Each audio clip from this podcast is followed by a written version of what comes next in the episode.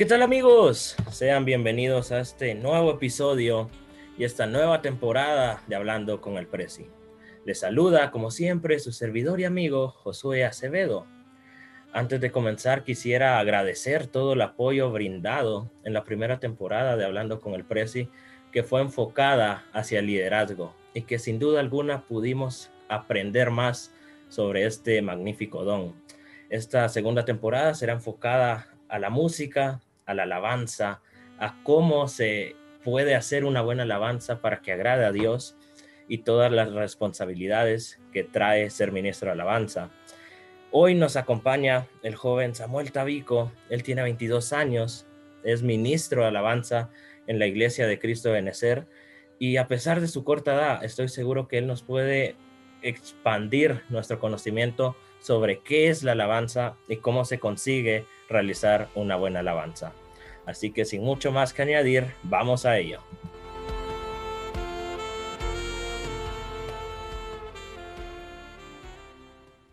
¿Qué tal Samuel? Buenos días, ¿cómo estás? ¿Qué tal Josué? Gusto de saludarte, gracias eh, por esta invitación. La verdad, pues me encuentro muy bien, eh, expectante y pues eh, muy, muy, ¿cómo se diría? ansioso de lo que vamos a platicar y que pues sé que va a ser de edificación para todo aquel que lo escuche. Esa es la actitud y como bien lo mencionabas, esperemos que, que ayude a las personas en su vida, tanto personal como espiritual. Antes de comenzar, me gustaría que nos contaras un poco más sobre quién es Samuel Tabico. Bueno, eh, yo soy Samuel Tabico, soy estudiante universitario en la Universidad Galileo, eh, estudio la carrera de licenciatura en música, eh, soy músico, soy director de alabanza, también tengo el privilegio de poder predicar en el Ministerio de Benecer en Zona 5 bajo la cobertura del apóstol Sergio. He sido cristiano desde que yo tengo memoria, uso de la razón. crecí en un hogar cristiano, gracias a Dios. soy el mayor de tres hermanos y pues creo que es lo que puedo contarte. Excelente presentación. Ahí ya todos saben quién, quién sos vos. Ya para entrar de lleno al tema, como dirían allá en mi pueblo, para conocer a una persona hay que conocerla desde el inicio. Me gustaría que nos contaras cómo nace el amor por la música, a qué edad vos te, te metes en este mundo, quién fue el que te sumergió en este mundo de la música, cómo fue ese momento de tu vida. Bueno, yo creo que todos, eh, eso es algo que yo te lo, siempre lo he recalcado, siempre lo he dicho, y es que nosotros como seres humanos somos seres musicales. Eh, todos nacemos con un corazón, con un ritmo cardíaco, no sé si lo, lo, ubicas, un ritmo cardíaco, por lo que todos nacemos con una parte musical, pero hay quienes, que fue mi caso, eh, decidimos desarrollar esta parte, decidimos eh, eh, expandirla.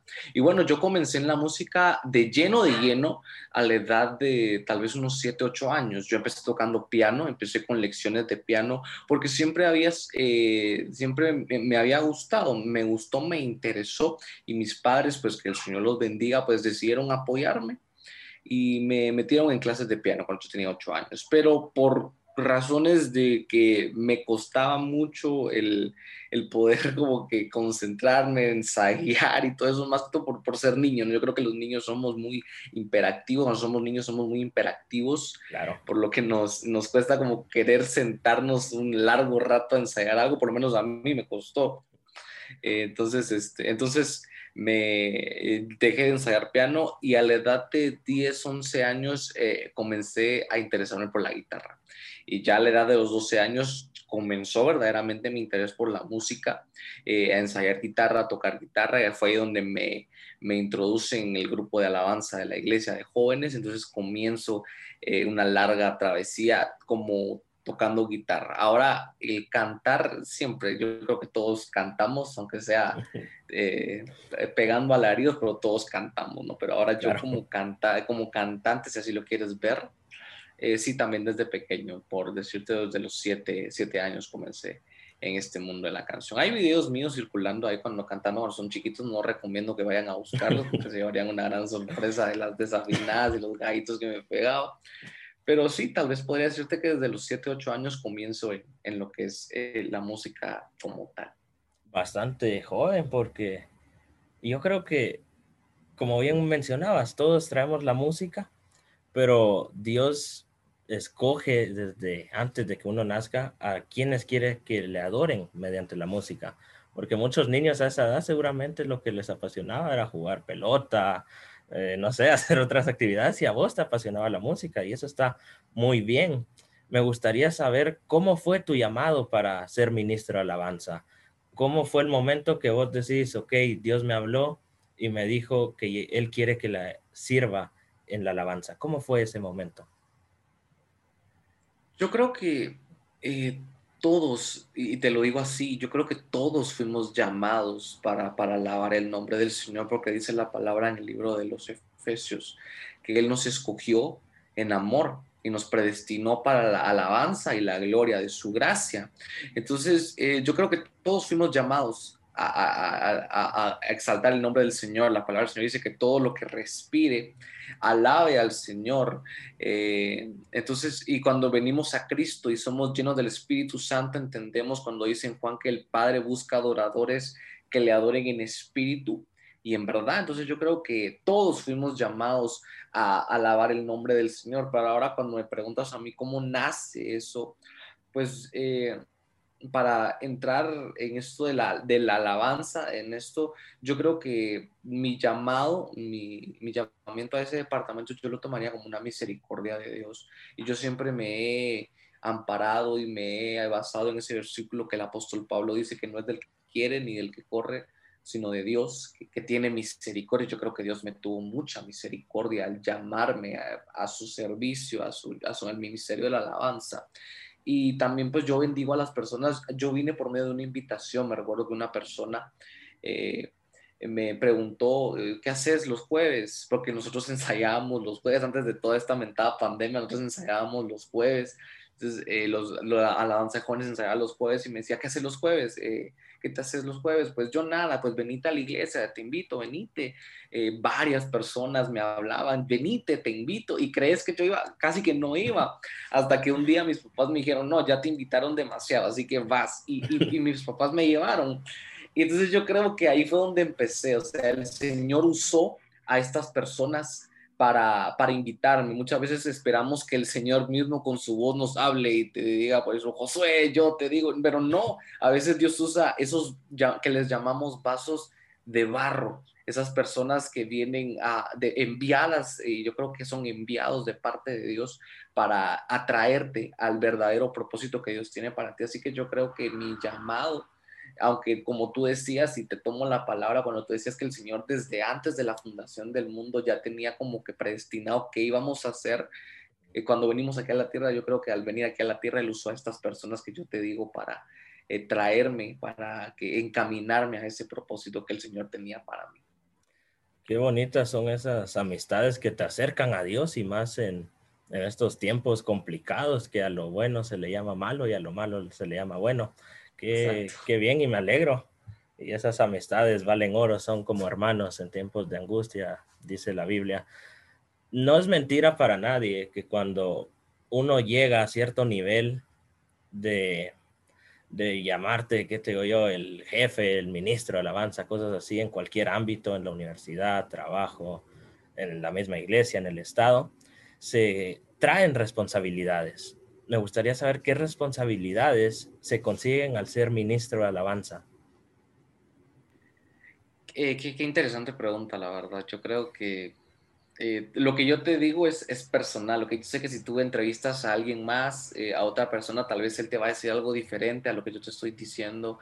Así que lo que yo te digo, pues es lo que el Señor a mí me ha permitido entender y lo que a mí se me ha hecho rema. O sea, vos y yo entendemos que cuando nosotros leemos la palabra, eh, pero hay algo que se nos hace, que nos impacta y que nuestra vida cambia en el momento que lo leemos, es un rema. Entonces, claro. Eh, a mí se me ha hecho rema que yo creo que todos al momento de, de, aceptar a Cristo, al momento de venir a los pies de Cristo, adquirimos responsabilidad, porque el apóstol Pablo dice también que nosotros somos cartas abiertas. Y al momento de hablar de las cartas abiertas, es decir, que todos eh, somos responsables de algo. Y yo escuchaba una vez a un pastor diciendo y, mm, que mucha, el, nosotros como cristianos vamos a ser la única Biblia que las personas que no conocen a Dios van a leer. Claro. Entonces, imagínate eso, ¿verdad? O sea, qué responsabilidad tan grande. Y hay anécdotas de gente que incluso llegó a decir, yo no, yo creo en Cristo, yo creo en Dios, pero no creo en los cristianos. Eh, eh, ¿Por qué? Porque al momento que venimos a Cristo, adquirimos una responsabilidad, pero ahora eh, muy propiamente, cuando somos ministros de alabanza, en este caso que nos subimos a un púlpito, que estamos detrás de un altar, yo creo que la responsabilidad que se adquiere es el tener un buen testimonio, porque en palabras de mi apóstol, el apóstol Sergio, él ha dicho que incluso el director de alabanza, el líder de alabanza, tiene la misma responsabilidad de santificarse de su comunión con Dios que el predicador, que el pastor en este caso, porque están parados en el mismo púlpito, entonces en, el, en, el, mismo altar. Yo creo que una, la responsabilidad más grande como ministro de alabanza es el tener un buen testimonio, no solo en la iglesia, sino en tu casa, en tu trabajo, donde tú te desenvuelvas, porque ¿de qué te sirve tener un buen testimonio en la iglesia si en tu casa te conocen de otra manera? ¿De qué te sirve tener un buen testimonio en el colegio si en tu casa y en la iglesia no lo tienes? Entonces yo creo que es algo de ser integral. Si tienes un buen testimonio, tiene que ser en todos los ámbitos de tu vida, en todos tus entornos. Eso solo se logra cuando Cristo es tu verdadero centro. Y tener razón en todo lo que mencionabas, de que sí, hay que tener un, una actitud buena dentro de la iglesia, un testimonio correcto en la iglesia, pero fuera de ella, donde, como mencionabas, muchos que no son cristianos, en vos van a ver a lo mejor reflejada la Biblia y van a decir, ala, yo quiero ser como él, no porque quieran imitarte, sino que dicen, yo veo reflejado a Dios. En y es que, es la gracia, disculpa que te interrumpa, es, es, la gracia de Dios a través de nosotros, porque mira, si nos vieran tal cual somos, si nos vieran en nuestra verdadera naturaleza, de verdad se darían cuenta que es Dios a través de nosotros. Y nosotros únicamente somos revestidos de esa gracia, porque lo miramos en la Biblia. Disculpa que me extienda en esta parte, pero creo que es muy importante. Eh, miramos a Jacob y Esaú. Cuando Jacob va a, a, a, tomar la bendición que le pertenecía a Esaú, eh, Jacob lo que hace es ponerse unas pieles de animal, unas pieles de cordero encima de él, porque dice que su hermano era velludo. Y, su papá, como ya estaba ciego para poder reconocerlo, tocaba el brazo. Y entonces iba a tocar a Jacob y todo lampiño se iba a dar cuenta que no era su hijo, ¿verdad? entonces él viene y se pone las pieles del cordero y el cordero sabemos que es Cristo, que es Jesús. Y cuando Isaac lo toca y, dice, ah, este es mi hijo, entonces vemos ahí una figura de lo que es la gracia. Nosotros como tal eh, tenemos errores, tenemos falencias, y, pero cuando nosotros entendemos el poder que tiene la gracia, es como esa piel de cordero, que cuando Dios nos mira, no mira nuestra humanidad, no mira nuestros, nuestros errores inclusive, sino que mira a su Hijo Jesucristo y es donde dice la palabra que Él ve una obra terminada en nosotros. Así que si tú ves que estás escuchando esto y digas, ay, pero yo no tengo buen testimonio, pues la gracia de Dios es poderosa para cambiar nuestra vida. Excelente todo lo que estás mencionando, Samuel.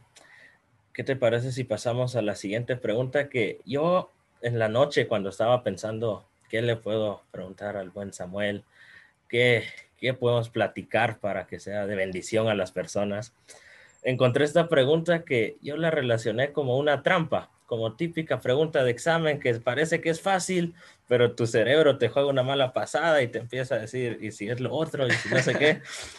Y la pregunta es, ¿cómo se puede hacer una buena alabanza espiritualmente hablando? Porque vos te puedes subir al altar, puedes empezar a adorar, a cantar, pero cuando vos veas, no, no va a haber esa unción en el pueblo porque vos a lo mejor no estás bien espiritualmente hablando. Entonces, ¿cómo se logra hacer una buena alabanza? Wow, muy bonita tu pregunta, la verdad. Yo creo que eh, es un, como tú dices, es una pregunta que tal vez uno la puede, puede dar una respuesta fácil, pero inclusive la respuesta fácil te lleva a otra pregunta y así sucesivamente, a tal punto que esta pregunta pues yo creo que es interminable. Pero yo creo que la alabanza que agrada al Señor es aquella que no únicamente sale de tus labios, porque dice la palabra, refiriéndose de Dios al pueblo de Israel, dice, este pueblo de labios me alaba, pero su corazón está lejos de mí. Y hay varias versiones, mira, versiones de la Biblia tan impresionantes que dice, porque su culto a mí son ritos aprendidos de memoria, son espectáculos armados, son oraciones aprendidas de memoria. Entonces vemos que eh, la alabanza, lo que verdaderamente agrada al Señor es eh, cuando hay algo sincero, cuando hay una actitud genuina hacia Él, porque, eh, por decírtelo así, yo como tú decías, y bien lo, decías muy, muy propiamente y muy correctamente, cualquiera se puede subir al púlpito, a la tarima, llevar una lista de canciones y cantarlas, ¿verdad? Pero ¿qué hace la diferencia? Hace la diferencia cuando de verdad Dios se agrada. Yo creo que, la, que nuestro objetivo para, no para hacer una buena alabanza, porque yo creo que, la, la que, que hay una buena alabanza se deriva de otra cosa y esa otra cosa es que agrades el corazón de Dios, porque cuando Dios se agrada, Él dice, esta alabanza por decirlo así, me gusta esta alabanza, me parece esta alabanza, me gusta, pero ¿por qué? Porque nuestro objetivo no tiene que ser agradar a un hombre, sino agradar a Dios. Y cuando nosotros nos esforzamos en agradar a Dios, Dios derrama de su unción sobre nosotros. Entonces yo creo que la, una buena alabanza, como tú lo decías, una alabanza que agrada a Dios, es aquella que es genuina en el corazón. Es aquella que empezó en una intimidad con Dios, el, que le tocaba ministrar, se mete en la intimidad con Dios, le pide, Señor, ¿qué quieres que yo te cante? Porque mira, eso es algo muy lindo, porque eh, no es lo que yo quiero cantar, es lo que Dios quiere que yo cante. Porque son dos cosas diferentes, porque eh, al final, entonces, si yo canto lo que yo quiero, entonces esa es mi alabanza. Cabal. Pero si yo canto lo que Dios quiere, es su alabanza. Y hay, algo muy poderoso, porque dice la palabra que así como es su nombre, que así sea su alabanza. Y su nombre es santo, entonces su alabanza tiene que ser santa. Su nombre inclusive es perfecto, su alabanza tiene que ser perfecta. Entonces, eso solo se logra cuando y perdona mi redundancia, pero yo creo que sí que es importante apuntalarlo, importante que quede centrado y como te digo, es subjetivo, eso es lo que yo entiendo. La alabanza que de verdaderamente agrada a Dios es aquella que es genuina, que empieza en el corazón, que no se esmera en agradar a un hombre, ni siquiera para agradarse a uno mismo, sino para agradar a Dios. Y mira, yo me tomo las palabras de un ministro que dijo, uno es torpe, yo soy torpe para hablar, yo soy torpe para expresarme alabanza y por eso necesitamos al intérprete por excelencia, que es el, el Espíritu Santo. Y solo por medio del Espíritu Santo nosotros expresamos la alabanza que el Padre quiere oír. Claro, yo añadiendo un poco, ahí me, me corregirás si estoy mal, ¿verdad?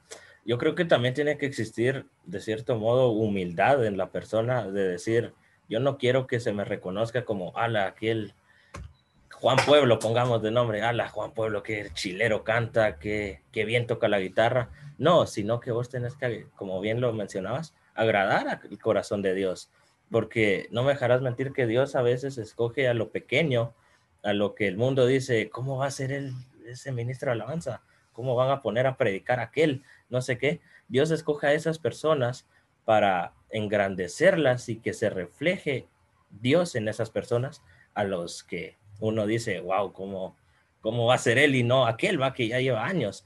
Pero como bien mencionabas, esta pregunta nunca va a tener fin y el tiempo vuela, el tiempo... No, no, cabal, perdona, como tú decías, eh, yo creo que sí es muy correcto cuando decimos que se necesita humildad, porque yo me recuerdo que en la primera prédica que yo tuve la oportunidad de, de, enseñar en la iglesia, el Señor me llevó a entender que lo único que Él quiere que aprendamos, o que cuando tú lees la Biblia, lo única, la única vez que tú vas a encontrar que Dios eh, dice, aprendan de mí, es aprender de mí que yo soy manso y humilde sea, no les dijo aprendan cómo yo echo fuera los demonios, no aprendan cómo yo sana a los enfermos, sino les dijo aprendan que yo soy manso y humilde y que sé obedecer al Padre.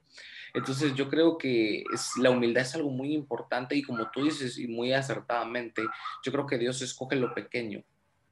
Dios escoge lo que nadie quiere tomar en cuenta para, para que no se jacte nadie. Yo creo que eso es lo importante porque lo miramos cuando Gedeón llama a sus hombres, dice que se juntaron millones de hombres ahí, pero Dios dijo, no, son demasiados y si yo les doy la victoria, van a llegar a pensar que fue porque ustedes eran buenos, que fue porque ustedes eran poderosos y no porque yo hice la obra. Entonces, manda a todos a sus casas y deja a Gedeón con solo 300 hombres y le dice, ahí estás, estás hecho, 300 hombres. Y la gran, dice uno, ¿verdad? Pero entonces entendemos el poder de lo pequeño y que Dios se basta. Y por eso, mira, volvemos a la gracia, que dice la palabra, bástate de mi gracia. Tienes toda la razón. Me gustaría que nos comentaras a tu corta edad alguna experiencia que te haya pasado mientras estabas ministrando. Mira, vos, estas son las preguntas que uno, de verdad, yo te digo, experiencias hay por montones. Eh, si yo te contara cada una, creo que este podcast duraría una semana entera, ni siquiera una semana, porque yo creo que han sido eh, bastantes experiencias que el Señor me ha permitido vivir, me ha permitido, eh, pues yo creo, a tanto buenas como malas, porque de todo se aprende, vamos. Pero yo creo que en tu caso querés escuchar una buena, así que te voy a contar una buena. Mira, yo cuando empecé a dirigir, no, eh, no era tan expresivo. No, tal vez uno ha visto dirigir más de alguna ocasión. Yo no dirigía como yo dirijo actualmente. Yo era una, una estatua ahí arriba, solo me paraba, daba las instrucciones y más no hacía. Pero me recuerdo que una vez eh, eh, me enfermé, como cosa rara, me enfermé de un día para otro y al día siguiente me tocaba dirigir en un servicio de jóvenes y entonces este, me, me recuerdo que yo estaba eh, muy enfermo, muy mal, y yo le pregunté al Señor, Señor, ¿qué hago? Y entonces el Señor me, me habló de esta manera y él me dijo, Samuel, es que con, con cantar no basta, me decía. Y yo, ¿y yo qué hago? Entonces él me dijo, danza, pero danza para mí. Y entonces al día siguiente igual, o sea, yo seguía enfermo, mira, o sea, no podía, me costaba caminar, me costaba moverme, y le volví a preguntar al Señor, el tipo que de homba, que el Señor ya le había dicho qué hacer, y encima le vuelvo a preguntarme, pues, Señor, ¿qué hago, no? Y entonces el Señor me dijo, Samuel, es que con cantar no vas. Y entonces, ¿qué hago? Le dije, puro mexicano, ¿qué hago? Entonces yo le digo, y el Señor me dice, danza, pero danza para y ahí fue donde yo empecé eh, a, ser un poquito más expresivo a la hora de, dirigir y, tomar esa libertad, no porque quisiera eh, ser diferente, ¿no? De ninguna manera, sino porque el Señor me dijo que así tenía que ser. Y mira, he tenido experiencias muy lindas a la hora de que uno danza, cuando, de cuando yo danzo, soy expresivo cuando estoy eh, dirigiendo, ¿no? Porque yo creo que la danza es una expresión eh, más allá de la alabanza, porque es cuando las palabras no te alcanzan y tienes que, imagínate a David, o sea, David eh, escribió eh, vasta cantidad de salmos y yo me imagino que para cuando llevaron el arca del pacto, él había preparado un salmo especial para cuando entró el arca, ¿no? Y dijo, este salmo lo guardé para este día. Y en el momento, e, eso es una pensada, que eso no está en la Biblia, yo te lo estoy diciendo de lo que yo me, me atrevo a imaginarme que había escrito un salmo así bonito para, para, para la dedicación y cuando ve entrando el arca, se da cuenta que las palabras no le alcanzan y comienza a danzar y lo podemos leer en la Biblia que dice que danzó con todas sus fuerzas delante del Señor. Entonces yo creo que esa es una de las experiencias más, de, una de las primeras experiencias que yo tuve a la hora de comenzar a dirigir y así hay bastantes. Qué bonito que, que Dios te permita vivir esas experiencias para poder compartirlas como el día de hoy y que personas que lo estén escuchando digan, wow, yo quiero llegar a ese nivel de que Dios me hable y escucharlo. Ahora estaremos entrando, como se dice, al callejón de las trompadas. Esperemos que las personas que nos escuchen se lo tomen bien, todo lo que vos nos vas a compartir. Desde tu experiencia, ¿crees que es posible conectar con Dios sin música o la música juega un papel muy importante a la hora de la alabanza y la adoración para conectar con Dios? Em, voy a ser muy radical si así lo querés ver, pero te voy a explicar por qué. Y sí, sí se puede. Sí se puede conectar con Dios sin necesidad de, de la música. Sí se puede. Eh, porque vemos en la Biblia a Jesús. Yo te voy a poner, por ejemplo, a Jesús, que yo creo que es el adorador por excelencia. Eh, él cuando va delante del Padre eh, en el huerto del Getsemaní, las horas antes de ser entregado, vos no mirás que él lleve un guitarrista, que lleve un pianista, que lleve su gran orquesta. Incluso yo escuché una vez a, nuestro apóstol decir que su apóstol, el apóstol Otonel Ríos, él decía una frase y él decía que Jesús nunca tuvo un grupo de alabanza. O sea, como la ves, es como que a la grande decía yo, ¿verdad? O sea, eh, no sé qué indirecta, tan directa nos quiso pegar cuando dijo eso, ¿verdad? Pero lo veo muy claro que Jesús no tuvo un grupo de alabanza. Entonces nos dejó claro que sí es posible conectar con Dios sin necesidad de la música. Cuando tú estás orando, imagínate, hay, testimonios de gente que estaba en la cárcel y oró al Señor, pero oró sin música, o sea, no tenía ahí como poner una su canción o un, fondo musical para orar. Tenía que orar de verdad en el Espíritu. Yo creo que cuando tú estás en el Espíritu, logras conectar con Dios de una manera que nadie más puede conectar. Eh, porque cada uno de nosotros tenemos un lugar en el corazón de Dios que nadie más lo puede ocupar más que nosotros. Entonces yo creo que sí se puede, pero la música también juega un papel importante, porque vemos en la Biblia cuando viene el profeta y quiere y, va a profetizar lo que él dice es rápido, tráigame un, un tañedor, tráigame alguien que toque bien el instrumento para que yo pueda profetizar. Entonces vemos que sí juega un papel importante. Si es necesario muchas veces, es, es necesaria más no indispensable. Yo creo que esa es la, la, frase que yo te dejaría. La música sí es necesaria, pero no es indispensable. Si no hay música, puedes conectar con Dios. Eh, incluso durante la prédica, está predicando y no hay música, pero el Señor te está hablando, estás conectando con Dios. Yo creo que sí se puede. Muy buena respuesta y esperemos que las personas que lo estén escuchando y tuviesen esa duda, ya se les haya aclarado. La siguiente pregunta, aquí yo no voy a hablar, te voy a dejar el tiempo a vos porque vos sos el experto acá. Desde tu punto de vista, ¿crees que es correcto que un cristiano escuche música secular?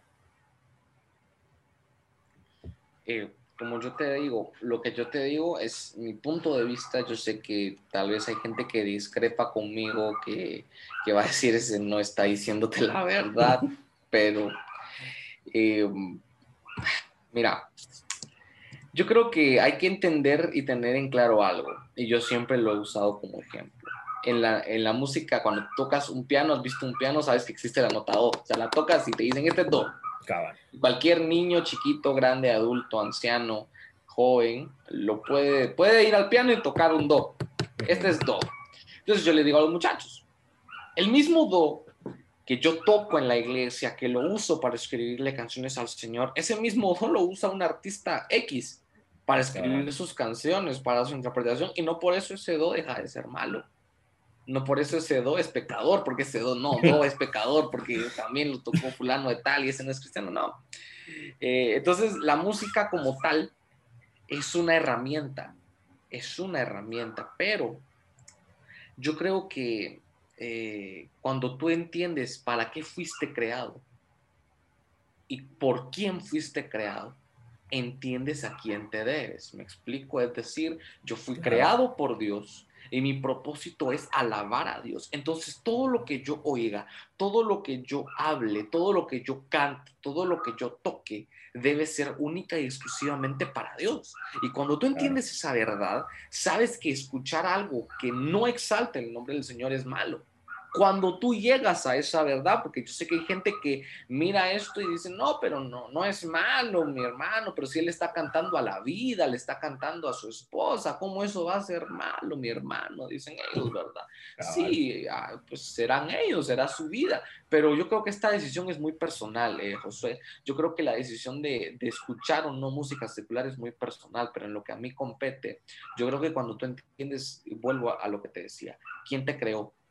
Por qué te crearon, entiendes a quién te debes y para quién tiene que ser lo que tú escuchas. Y entonces aquí donde yo entro en, lo que es nuestra libertad. Tú tienes una libertad, yo tengo una libertad. pero el apóstol Pablo dice que tu libertad no sea como una piedra de tropiezo para alguien que está empezando, porque yo te podría decir, yo te puedo decir, imagínate que yo te diga, no, no es malo, y me está escuchando alguien que está empezando en el Evangelio, yo voy a ser una piedra de tropiezo para él, para esa persona, y, y, incluso si yo te digo, no es malo, y alguien que ya lo está haciendo me escucha, ah, entonces no es malo, el hermano que no es malo, y entonces yo sirvo también como piedra de tropiezo para esa persona. Claro. Entonces, el hecho de que tú tengas una libertad no quiere decir que tu libertad todos la tenemos. Y entonces yo creo que esta es eh, la respuesta más acertada. Cuando tú entiendes aquí eh, quién te creó y por qué fuiste creado, entiendes a quién te debes. Y dice la palabra que nosotros fuimos creados para la alabanza y la gloria de quién? De Cristo, de Dios. Y entonces todo lo que salga de nuestra boca, todo lo que entre por nuestros oídos debe darle la gloria y la honra a Dios.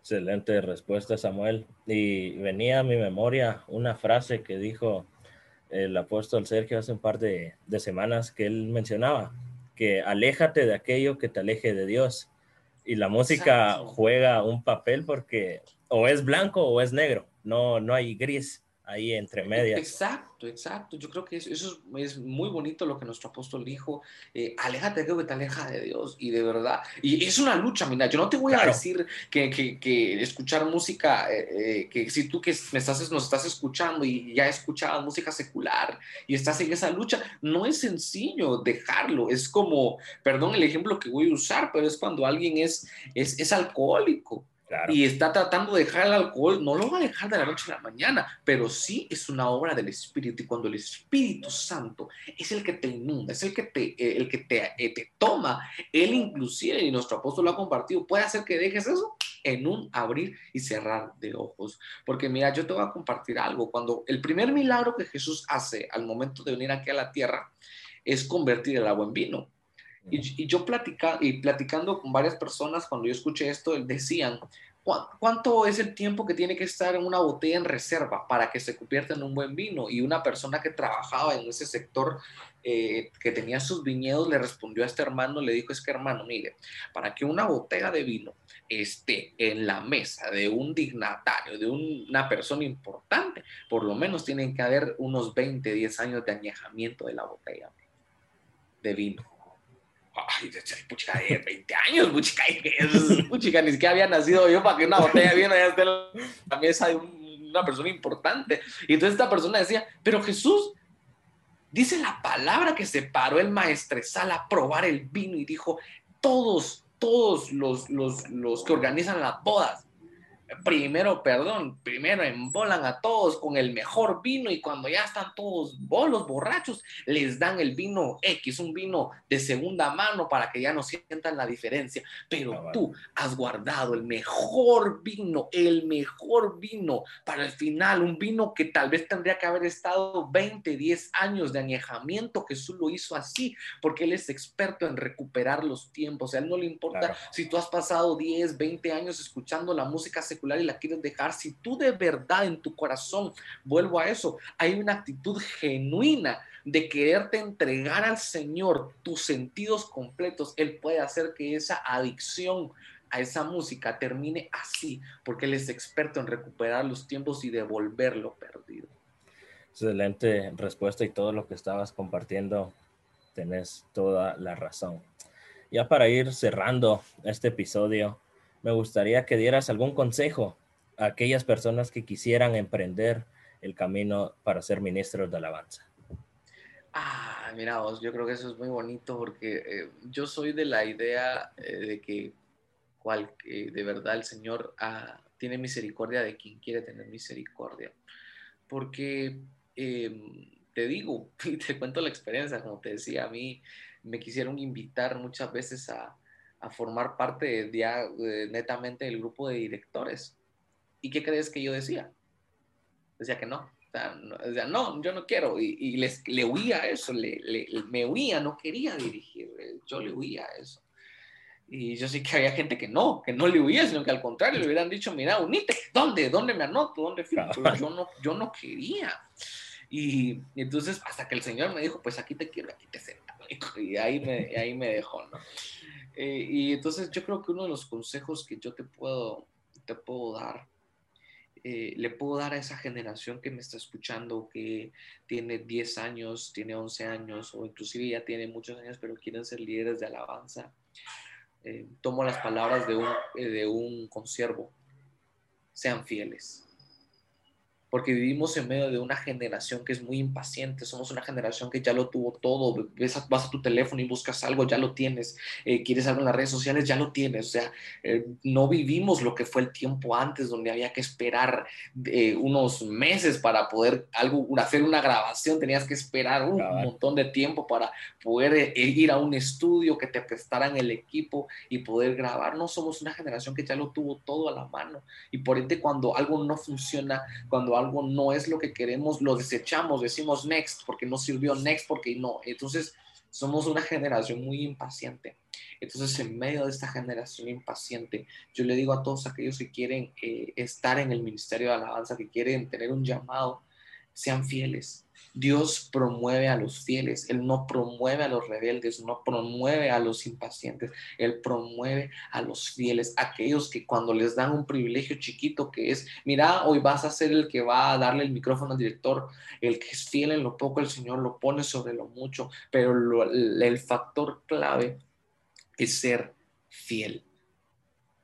Excelente consejo y tenías toda la razón que hay que esperar los tiempos de Dios porque sus tiempos son perfectos. A continuación estaremos entrando a una sección que es temida por muchos, amada por muchos, más que todo odiada por los invitados, ya que te voy a hacer cinco preguntas totalmente aleatorias. Estábamos hablando de la alabanza, pero yo perfectamente te puedo decir quién es mejor, Cristiano o Messi.